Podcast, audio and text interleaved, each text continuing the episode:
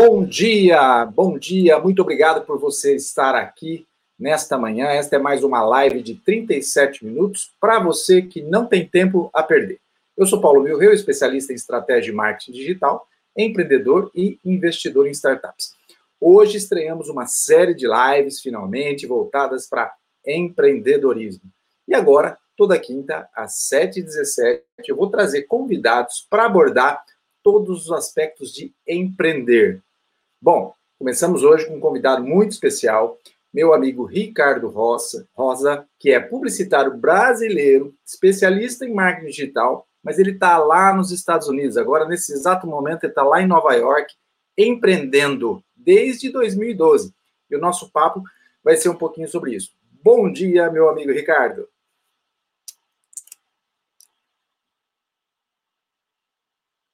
Tá sem som, Ricardo. Seu som sumiu.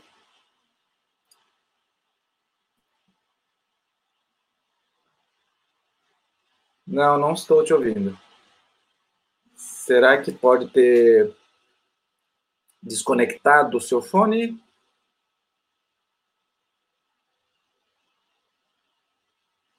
Nada, nada. Parece que desconectou seu fone. Tranquilo? Pode falar. A gente... Ah, voltou. Agora eu estou ouvindo. Acho que... Ah, que você está direto. Estou ouvindo. Deixa eu testar aqui. Tá perfeito. Estou ouvindo seu som agora. Tá me ouvindo agora? Perfeito. Não tá me ouvindo? Tô ouvindo. Tá te... Eu não tô conseguindo te ouvir, na verdade. Né? Ah, põe o fone aí. Coisas que acontecem. Deixa eu testar com esse outro microfone. Que estranho, tava funcionando até agora. É verdade, a gente bateu um papo. Lá em Nova York, agora é uma hora outro. antes, tá? Então eu fiz o. Eu fiz o, eu fiz o Ricardo tá acordar. agora? Perfeito. Mas eu não consigo te ouvir. É, que estranho. Estranho. Não me ouve? Quer, ah, quer, quer tentar não, sair? Não estou te ouvindo. Sair e voltar? Eu vou, posso tentar entrar e voltar novamente? Vou tentar aqui então.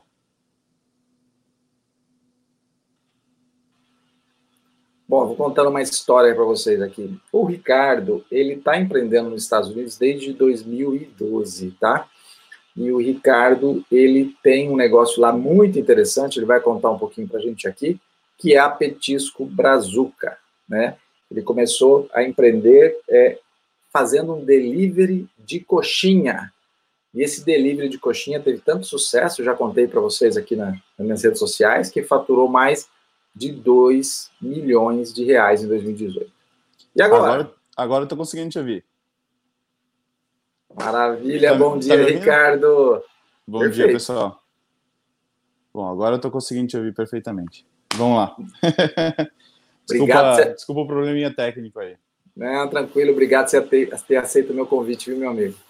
Eu que agradeço o convite. Bom, eu estou aqui à disposição sempre que é bom, uh, sempre que eu tenho tempo para compartilhar um pouco de conhecimento, enfim, a minha experiência aqui e poder ajudar outras pessoas que querem empreender assim como eu é, fiz em 2012, quando eu me mudei aqui para os Estados Unidos, eu, eu tento o meu máximo para fazer, encurtar, na verdade, um pouquinho o caminho dessas pessoas. É aqui no Brasil você trabalhava com marketing digital, a gente se encontrou, se cruzou aí, trabalhando aí. É, eu dei aula numa escola que você era diretor de marketing, a gente se cruzou no mercado de marketing digital, e de repente você tomou uma decisão e foi para os Estados Unidos. Naquele momento, você tinha algum plano? Você já sabia o que você queria fazer lá ou ainda não estava claro? É, minha história, na verdade, com relação ao empreendedorismo, ela é um pouquinho atípica nesse sentido, porque em 2012 eu estava indo bem na minha carreira, né? Tinha recebido o convite para virar diretor da Internet Innovation, que era a escola que eu gerenciava na época. Inclusive você fazia parte, era um dos, um dos professores convidados, né? Eu dava aula também de produção de conteúdo digital lá. Uh, mas eu já fazia mais ou menos um ano nessa época que eu tinha aberto um bazar com a minha esposa. Foi a primeira vez que a gente começou a empreender junto. Uh, a gente já vinha vindo para os Estados Unidos já fazia algum tempo, desde 2009 mais ou menos. E, e naquela época, primeiro, o real estava valorizado, o dólar já estava É, eu lembro que a gente chegou a pegar o dólar a 1,59 mais ou menos. Ou seja, Nossa, era, que maravilha. Né, uma, uma maravilha na época. Quer dizer, hoje está ótimo para mim, né? Tá ruim para quem está no Brasil. É. Mas para mim que estou fazendo aqui em dólar, é, realmente essa cotação vale muito a pena. Mas na época, o que, que eu fazia? É, enquanto eu trabalhava como diretor de marketing, também tinha o meu site, Vitamina Publicitária, que foi onde eu realmente comecei a minha imersão no, no digital. É, eu vinha para cá, a gente fazia realmente muamba, né? Eu tinha um, um a gente abria um bazar uh, que, que funcionava de três em três meses. A gente vinha comprava os produtos aqui e levava tudo para o Brasil. A gente chegava a fazer um dinheiro muito bom, inclusive na época. Cada viagem a gente chegava a fazer 45 mil reais, assim, era uma valia muito a pena.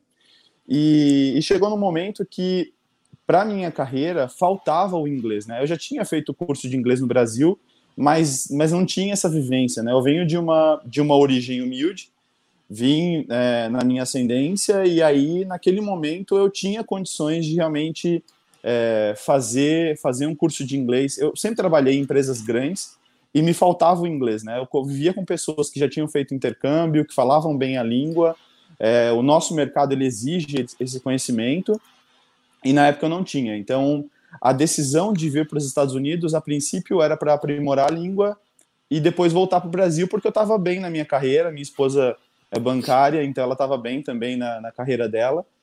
Mas uh, as coisas mudaram quando a gente é, quando a gente chegou aqui, né? Começou a, a, a viver e vivenciar as experiências e ver que realmente o sistema, o país, a cidade, ela te motiva a empreender e ela faz com que você é, consiga encontrar oportunidades onde dificilmente você encontraria no Brasil, ou pelo menos é, é, é mais fácil esse caminho. E, e quando você é, foi para os Estados Unidos e, e começou a, a, Você foi para Nova York direto, primeira vez? Sim, sim, eu moro aqui já fazem oito anos mais ou menos. É. Tá. Quando você foi para Nova York direto, você é, começou a olhar esse cenário de, de um, como um brasileiro ter um negócio aí, quer dizer, começou a pesquisar, a entender quais seriam os caminhos para isso? Olha, é, na época, a princípio eu vim com a cabeça de, ok, vamos para os Estados Unidos, lá a gente vai aprender o inglês, né? Se houver alguma oportunidade, ok, mas eu não vim especificamente para empreender. É, eu, assim, eu acho como a cabeça de empreendedor, ela está sempre atenta às oportunidades. É, na época, eu, e eu sempre vivi isso, né? Desde, desde sempre, mesmo no Brasil, eu estava sempre observando os movimentos de mercado ou algo que surgisse, é, surgisse de oportunidade e eu, eu tentava aproveitar. Mas no caso aqui, eu já vim com a cabeça aberta, eu deixei uh, bem claro para minha esposa que, por mais que a gente viesse por um período, se houvesse alguma oportunidade de imigrar legalmente, de fazer todo o processo, é, se houvesse alguma oportunidade de empreender, que, que a gente poderia arriscar. Então, uh, quando eu cheguei aqui, uh, uma das primeiras coisas que eu tinha feito foi, em 2012, um, uh, em 2011, eu vendi o meu site, o, o Vitamina Publicitária, daí nós viemos para cá, nós começamos a estudar o inglês aqui, né, é, depois eu entendi quais eram os caminhos legais para começar o processo de imigração. Eu vi que não era nada extremamente absurdo, porque hoje a gente conhece o visto de, o visto de turista e de repente tem um visto de trabalho, mas as pessoas não têm claramente quais são essas quais são esses vistos, quais são as oportunidades que você tem aqui. E às vezes você se qualifica e não sabe disso, né? E, e acha que é uma oportunidade distante. E no meu caso, eu tinha o perfil para um visto específico, né? E nós começamos a juntar todos os documentos necessários para fazer isso. Mas o Petisco, que é a minha empresa aqui, né? Fora outras coisas que eu me aventuro a fazer, é, surgiu assim, é bem na caminhada do empreendedor mesmo, de, de passou na sua frente você tem que agarrar a oportunidade. Foi, foi muito nesse sentido que o Petisco e a minha empresa a, apareceu na minha vida. É, então, vou, vou, colocar aqui para todo mundo que está vendo e assistindo, Petisco Brazuca, está aqui o site. E para quem está nos escutando, que essa live vira um podcast, www.petiscobrazuca.com. E vamos falar um pouquinho sobre Petisco Brazuca. É, em tese, simplificando, né, e, e, e para ficar bem simples, mas eu sei que tem outros produtos, é um delivery de coxinha. E aí, o que, que, que, aconteceu que, que, apareceu assim, como você disse? Você detectou a oportunidade como um bom empreendedor e falar assim: puxa, aqui nos Estados Unidos eu vou ter uma oportunidade de criar um delivery de coxinha. É, na época funcionou assim. Eu, eu, eu tinha uma festa, tinha, né, eu tinha vários amigos aqui, né, que, que vinham e sentiam saudade de, de coxinha e tudo mais. E a gente tem, né, saudade de casa. Nova York, apesar de ser uma cidade que tem muitos brasileiros, porque aqui a gente tem muito brasileiro, né? Hoje estimam-se que, que existam, uh, que vivam aqui nos Estados Unidos mais ou menos um milhão e meio de brasileiros, entre legais e ilegais, né? Então não tem uma, uma contagem exata de qual o número de brasileiros. Uh, mas só que em Nova York, né, o, o estado como um todo, estimam-se que existam mais de 200, 200 mil brasileiros. Então é bastante gente, né? E a oportunidade ela surgiu assim. Eu, na verdade, fui convidado para ir para uma festa de aniversário. É, nessa época eu morava. Você se imagina, né? Ok, eu moro na capital do mundo, né? Eu morava em Manhattan, que hoje eu moro no Brooklyn, mas eu morava em Manhattan, que é o centro de tudo, a duas quadras do Central Park. E, e, existe uma rua chamada Little Brasil, que fica no centro de, de Nova York, né, onde ficam os restaurantes brasileiros. E na época eu fui convidado, nunca tinha trabalhado com comida, né? Trabalhava com marketing digital, nem minha esposa fazia isso também. Mas a gente sempre gostou de cozinhar para os amigos, né? Em casa, em festas, para a família. E nós fomos convidados, fomos convidados para essa festa. Na festa, é, nós ficamos encarregados de levar os, os petiscos, né? Os salgadinhos e tudo mais. E para minha surpresa, eu eu entrei em contato, né, com esses, com esses restaurantes. Eu morava próximo da, da Rua 46, então a, a gente ligou nos restaurantes, pediu para que eles entregassem, ninguém entregava. Entrou na internet para ver se tinha algum serviço, ninguém entregava. É, ninguém fazia o, o, salgadinho de festa. Eles tinham a coxinha grande, mas ninguém fazia. Na internet você encontrava em alguns grupos do Facebook, assim, a, a tia de alguém, a avó de alguém mas eu percebi que não existia nada é, formatado, não existia uma empresa, não existia um delivery. E, e, hoje em dia, né, a gente vê que aí no Brasil tá bem os, os, os, apps de delivery são bem populares, como Uber Eats, existe o iFood, que é, o, que é um dos maiores aí, mas aqui já está bem, é muito sedimentado, né, isso daí tá, já faz muito tempo que existe aqui. É, aplicativos como Seamless, Grubhub, que foram aplicativos que inspiraram é, essa categoria, né? O próprio Uber Eats, existem vários aqui, Postmates, enfim, DoorDash, uma, uma infinidade de aplicativos, né? É, nenhum deles tinha isso. Então, nós, nós resolvemos fazer os petiscos. Fizemos em casa as coxinhas, levamos para a festa e foi um sucesso, assim, as pessoas adoraram mas obviamente não tinha nem cara de coxinha, né? Era tudo menos coxinha aquilo ali, que a gente não sabia moldar, não sabia fazer nada. E, e as pessoas gostaram. E, e, uma amiga nossa, que inclusive hoje é, trabalha numa empresa ah, na 99, né? Comanda a, a parte de marketing lá. Ela, ela resolveu, ela chegou na gente e falou: olha, da mesma forma que a gente que a gente está sentindo saudade da coxinha aqui, eu acho que tem outros brasileiros que estão sentindo é, saudade, querem consumir o produto, mas como vocês não encontraram também, devem estar procurando por isso e não, não vão encontrar. E a gente voltou com isso martelando na cabeça em casa, né? Porque a gente já estava buscando alguma oportunidade na época e, e a gente resolveu fazer uma pesquisa mesmo, é, mais profunda, né? Entender como é que funcionava o mercado, quais eram os players, se existia alguma coisa, se era mais informal. E aí, na época, a gente decidiu como o aplicativo. É, quer dizer, hoje não é tão futuro, mas é o, é o nosso presente, né?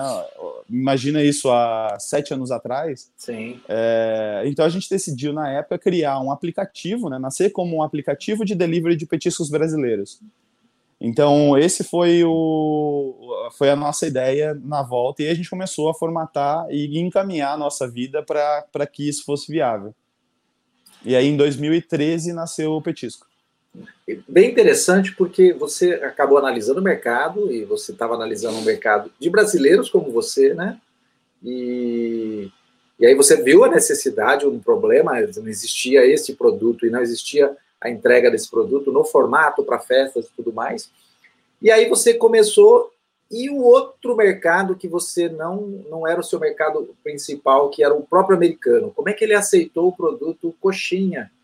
É, na, na verdade, na verdade, a gente começou a fazer uma estratégia de é, em algumas etapas, né? Então a gente começou, porque assim, é, quando você pensa em coxinha, você pensa num, num, às vezes num produto que é menosprezado, né? Mas é, a gente sempre pensou como uma empresa grande, mesmo trabalhando, é, começou em casa como uma experiência. É, aí entra a parte de estrutura, né? Que o, que o país e a cidade te fornece. Então, por exemplo, aqui você tem incubadoras para a área de alimentação, que são é, é, eles incubam startups, né? Então a gente começou é, a fazer um processo. Então a gente começou em casa, depois fomos para uma cozinha comercial, até construir a nossa fábrica e a nossa loja. Mesmo sendo brasileiro. Mesmo sendo brasileiro, eles não diferem porque você, o que você precisa é abrir uma empresa. O que muita gente não sabe é que mesmo sendo turista, você consegue abrir uma empresa normalmente aqui nos Estados Unidos. Não é isso que que vai te impedir, né? Então, você tira um número que é para declaração de imposto, que qualquer pessoa pode fazer, de qualquer nacionalidade. Você tira esse, esse número de imposto e esse número de imposto ele te possibilita fazer a abertura de uma empresa. Então, se você tem uma empresa no Brasil e você quer ter uma sede nos Estados Unidos, o processo ele é simples, ele não, ele não te dá o direito de imigrar legalmente, mas de abrir uma empresa você pode abrir no, normalmente aqui. Inclusive, é o mesmo número que você utiliza para comprar uma casa. Então, quando você vem tem interesse em de repente comprar uma casa nos Estados Unidos, você não compra no seu nome. Você aplica, tira esse número, né, que é o ITIN, você tira esse número e compra a sua casa através de uma empresa ou através do próprio número e ela fica registrada nesse número, né? Então é um processo que muita gente não conhece, mas que é bem simples até de, de fazer. E aí você fez esse processo e foi para a incubadora e ficou lá até as coisas se desenvolverem. Exato. É, o processo foi assim. A gente é, nós começamos a caminhar, né, estudar e, e, conversar com alguns advogados de imigração aqui para entender qual era o melhor processo imigratório. É, nós descobrimos que existe um, um visto específico para o meu perfil, né? Como eu já tinha uh, um, estava construindo, mesmo que novo, né? Eu sempre é, trabalhei no meio digital, fiz projetos independentes, trabalhei para empresas grandes, né? Passei pela HP, trabalhei na DHL, depois fui por marketing da TAM, trabalhei na Vesto TV, fui diretor na, na Internet Innovation. É, fora isso, já tinha feito, já tinha palestrado no Brasil inteiro, no, no ciclo MPE, por exemplo, de comércio eletrônico. Tenho uma, eu tenho um contato muito próximo com o comércio eletrônico, já tinha palestrado bastante é, tinha saído na mídia, tinha feito matérias, é, publicava matérias para o Estadão, enfim. Tinha feito um monte de, de, é, de coisas no Brasil na área profissional. E, e esse visto, eu tenho, é, é um visto específico chamado O1. O O1, geralmente, ele é concedido uh, para quem tem uh, uma habilidade extraordinária, seja no esporte ou na área de business. Ele é mais comum para quem para quem é esportista ou é músico, geralmente os artistas vêm com esse tipo de visto. E a gente começou a encaminhar a, nosso, a, a nossa papelada para se regularizar nesse sentido, né? continuar aqui é, com esse visto, que, que daria toda a oportunidade para a gente desenvolver a empresa. Em paralelo com em todo paralelo o processo. Com todo o processo da empresa. Quer dizer, a gente já foi, a gente abriu a empresa. É, porque você também pode fazer o seguinte: quando você está aqui, o fato de você ter uma empresa operando não significa que você trabalha para a empresa onde você é, que você tem. Então são coisas são coisas diferentes. Né? Existem vários vários caminhos que você pode seguir né, nesse, nesse sentido.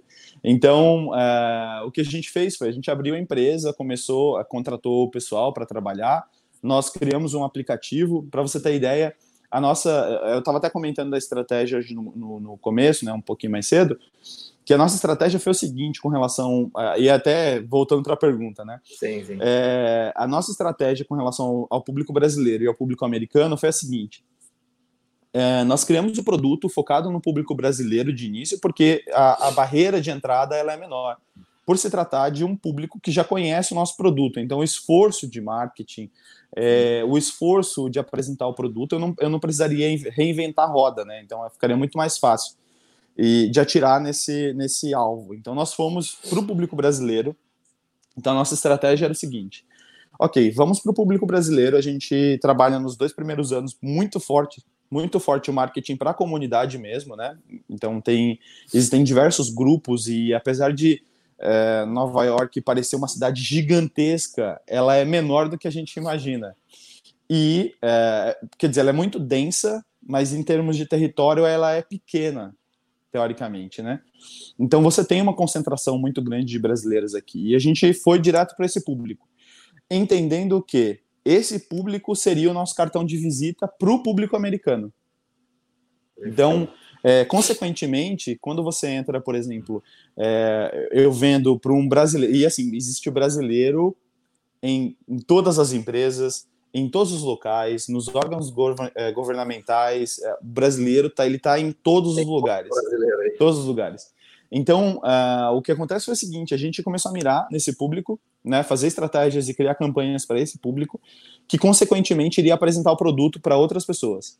Então, uh, nós queríamos que o petisco ele servisse como cartão de visita para o brasileiro que foi a primeira vez na casa de um americano, para um brasileiro que acabou de entrar numa empresa, para um happy hour ou algo do tipo. Então, o nosso público americano começou a vir desse, desse primeiro contato com o público brasileiro. E aí foi interessante porque é, nós pegamos um, um, período em que o Brasil estava em alta, né? A gente saiu do Brasil com, com o Cristo na capa da The Economist voando. É né? Inclu pegamos depois ele caindo, mas é pegamos ele voando.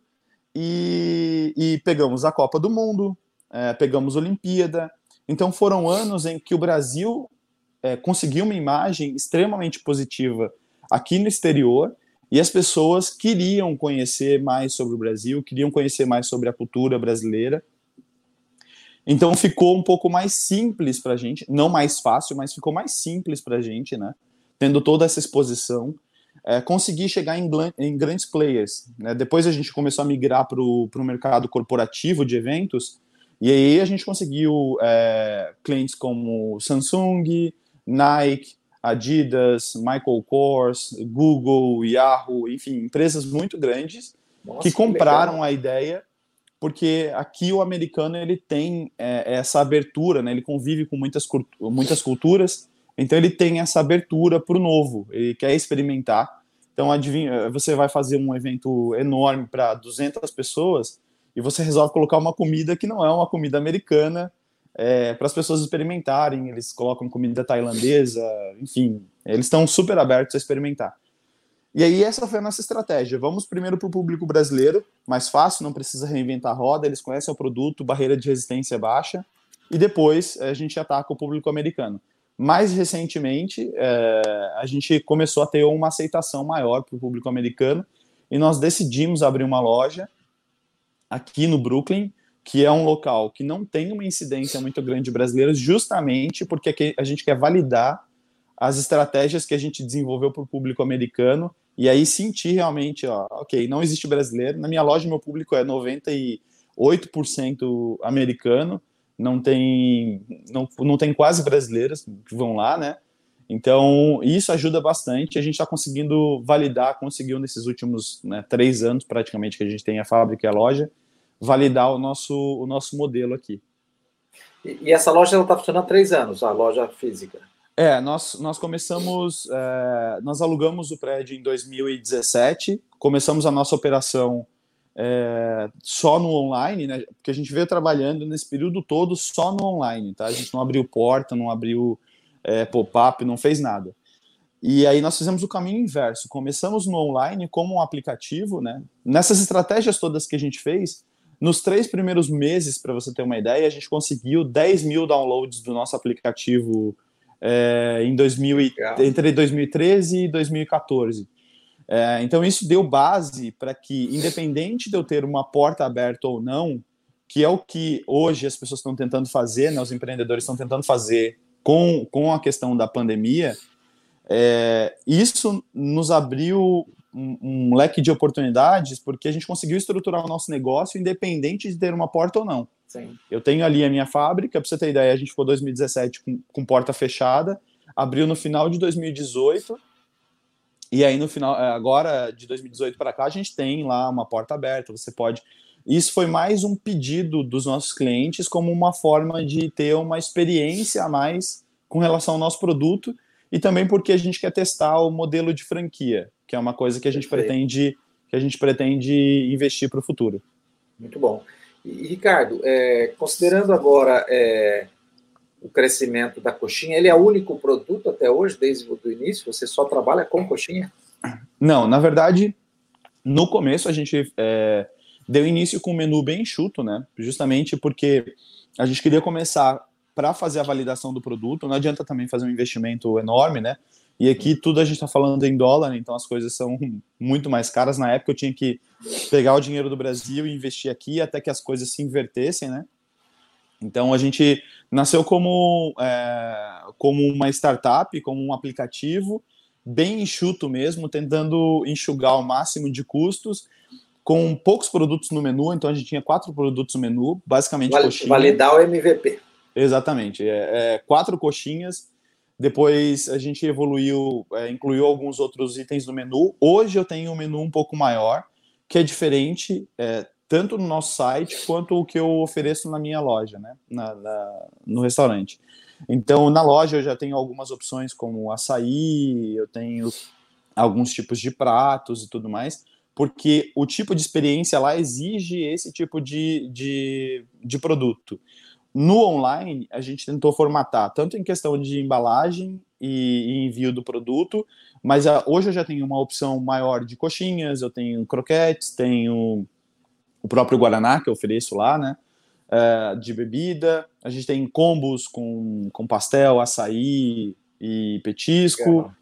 E, e, a gente consegue atender hoje dois estados, né? Eu comecei atendendo nos Estados Unidos inteiro, mas a gente fez um replanejamento com relação à logística, porque é, eu sou. Eu, a gente bate muito em cima com a questão de qualidade, de prazo de entrega, de experiência do cliente. E, então a gente começou a replanejar algumas coisas. Provavelmente a gente volte agora para o próximo ano com envio para todos os Estados Unidos. Mas hoje a gente faz o delivery direto é, para dois estados. Então a gente atua aqui em Nova York, é, em Manhattan, Queens uh, e Brooklyn. E nós atendemos uh, algumas cidades de New Jersey, que é um estado vizinho aqui, né, que é próximo, Nova, Nova Jersey. Uh, Exchange Place, Newport e Hoboken. São, são os locais que a gente atende. Que já é uma área bem extensa. Nossa, baita de um é. desafio, porque você, você produz um produto alimentício, né? Exatamente, mas a gente consegue entregar num prazo. É, é, por exemplo, hoje você pede, você pede um produto lá no Petisco em uma, duas horas no máximo. É, produto está na tua casa, independente se você me pedir é, 100 coxinhas, 30 coxinhas, que é, 30 coxinhas, que é o nosso box, ou 10 mil, em uma ou duas horas o produto vai estar lá na, no teu endereço, na tua empresa, enfim, no evento. Legal, muito boa. É, é, me fala um pouquinho, com essa to toda a sua experiência de empreender nos Estados Unidos e descobrir alguns caminhos que não são comuns, né? Talvez nem para o brasileiro que estejam aí que não estão se informando. Eu mesmo não conhecia esse modelo de visto, né? Para quem tem habilidades extra extraordinárias. Você começou um movimento aí é, chamado Brazilian Business USA. E quando foi isso? E qual foi a sua motivação? Qual o seu objetivo com isso? É, na verdade, a, a, gente criou esse projeto em 2015, 2016, né? 2015 a gente começou é, a fazer um esboço, em 2016 a gente colocou o projeto realmente para começar a andar.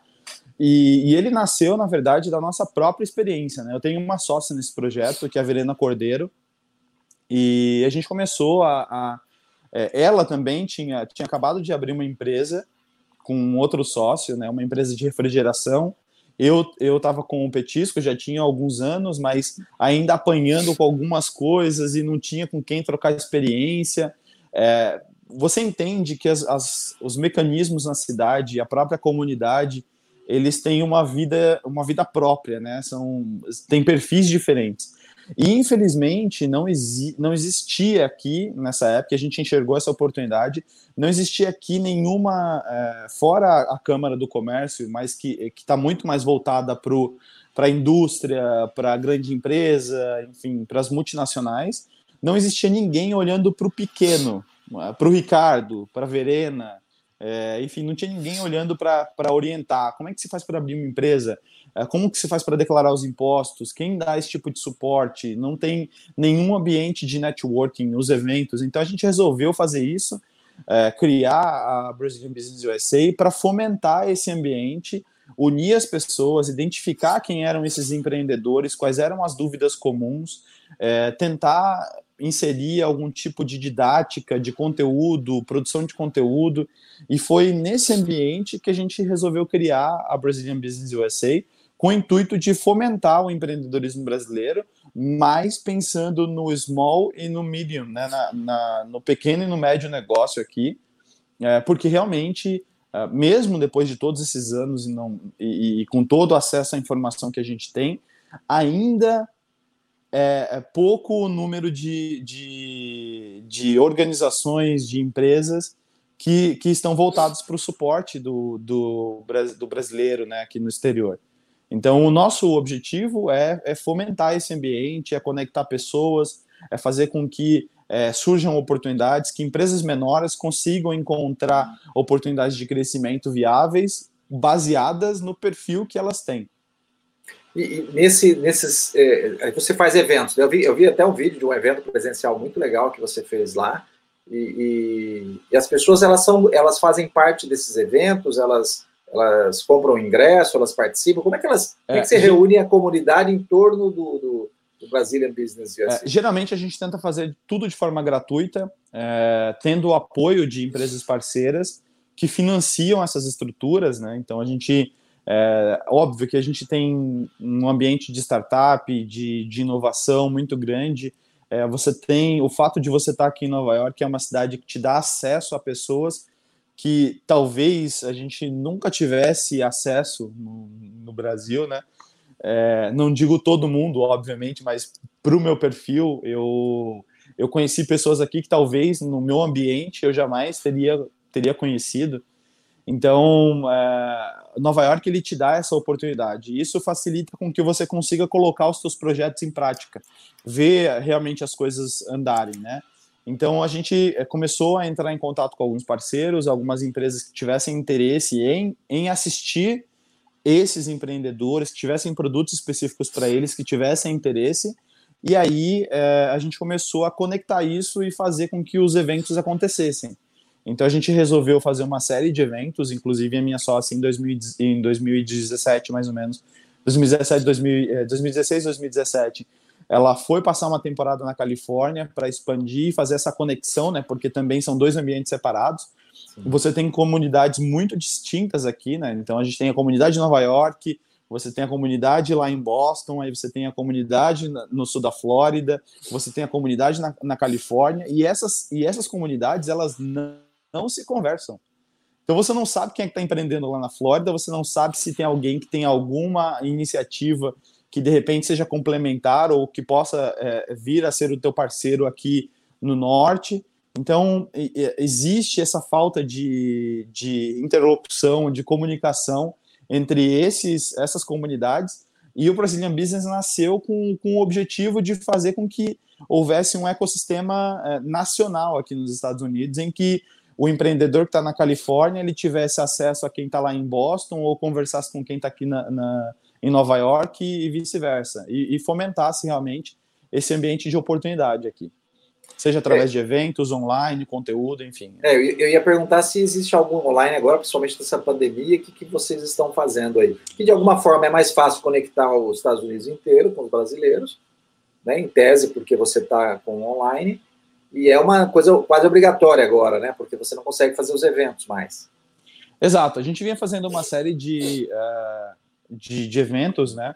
Agora a gente está fazendo, está passando por uma reformulação, porque a, gente vai readaptar a plataforma. Então, nesse momento, a gente, uh, a gente parou com alguns eventos, né? Uh, justamente no início da pandemia, a gente sentiu que, que haveria algum tipo de, de mudança nesse sentido e já vinha vindo há algum tempo, né? Fazia parte do nosso. Calhou de entrar agora nesse período, mas já fazia algum tempo que a gente estava passando por uma reformulação de estratégia. A gente está investindo numa, numa plataforma online que seja mais robusta para sediar esse tipo de evento e fazer essas conexões mais reais e válidas, né? Então, é, agora a gente está passando por um momento de reformulação.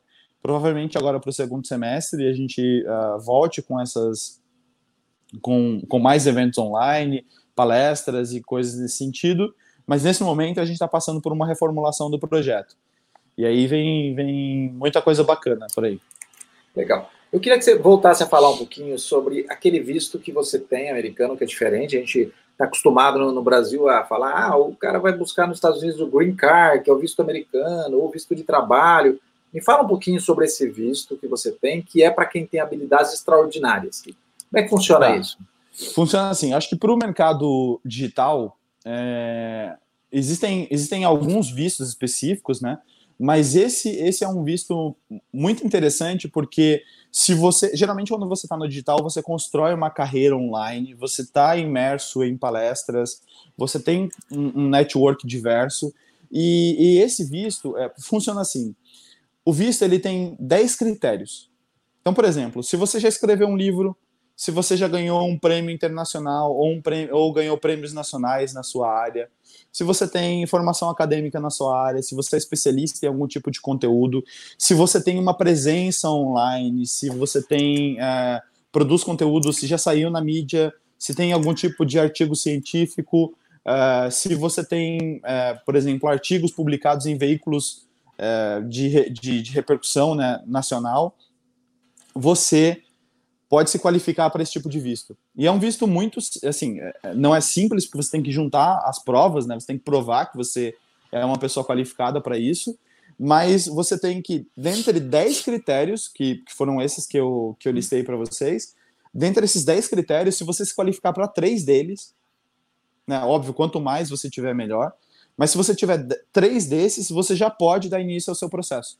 Que legal, muito interessante. É... E aí você, você recebe um. Desculpa só te cortar. É, você recebe um, um visto de três anos, renovável por mais três anos, e depois desses, desses seis, né, que você fica aqui legalmente, você pode viajar para o Brasil, você pode fazer tudo, você pode fazer a aplicação para o Green Card. Muito legal. Vantagem de que quem está aí e descobriu porque é bem informado e pesquisa. Estamos chegando ao nosso final aqui.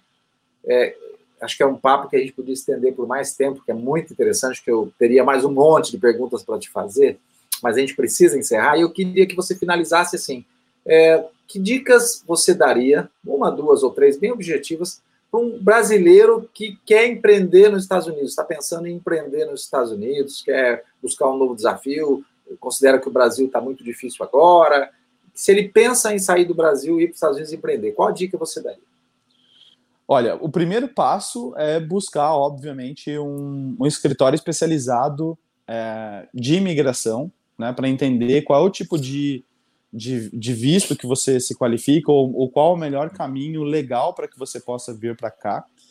É, eu não recomendaria simplesmente, assim, ó, existem casos e casos, né? É muito de perfil para perfil, mas o primeiro passo é vir legalmente. Existem centenas de vistos, existem muitas oportunidades. Então, provavelmente, um desses vistos é, você se qualifica. Então, o primeiro passo é o seu processo legal. Eu acho que aqui, aqui existem muitas oportunidades de, de mercado. Eu acho que é um, é um processo de você analisar qual é o tipo de mercado que você pretende atuar, quais são as oportunidades que esse mercado te oferece então, porque mesmo sendo. Eu, eu tenho. Eu costumo falar para os meus amigos aqui que é o seguinte: aqui você tem o Uber, o Lyft e você tem o Via, que são concorrentes. O Via, ele atua só em Manhattan e no Brooklyn. O Lyft, ele atua em toda Nova York e Estados Unidos. E o Uber é uma companhia global. O Via, que só trabalha em Manhattan e Brooklyn, ele fatura 100 milhões de dólares por ano. Ou seja, você não precisa, principalmente aqui, aqui você tem empresas que só funcionam em Manhattan e os caras faturam milhões de dólares.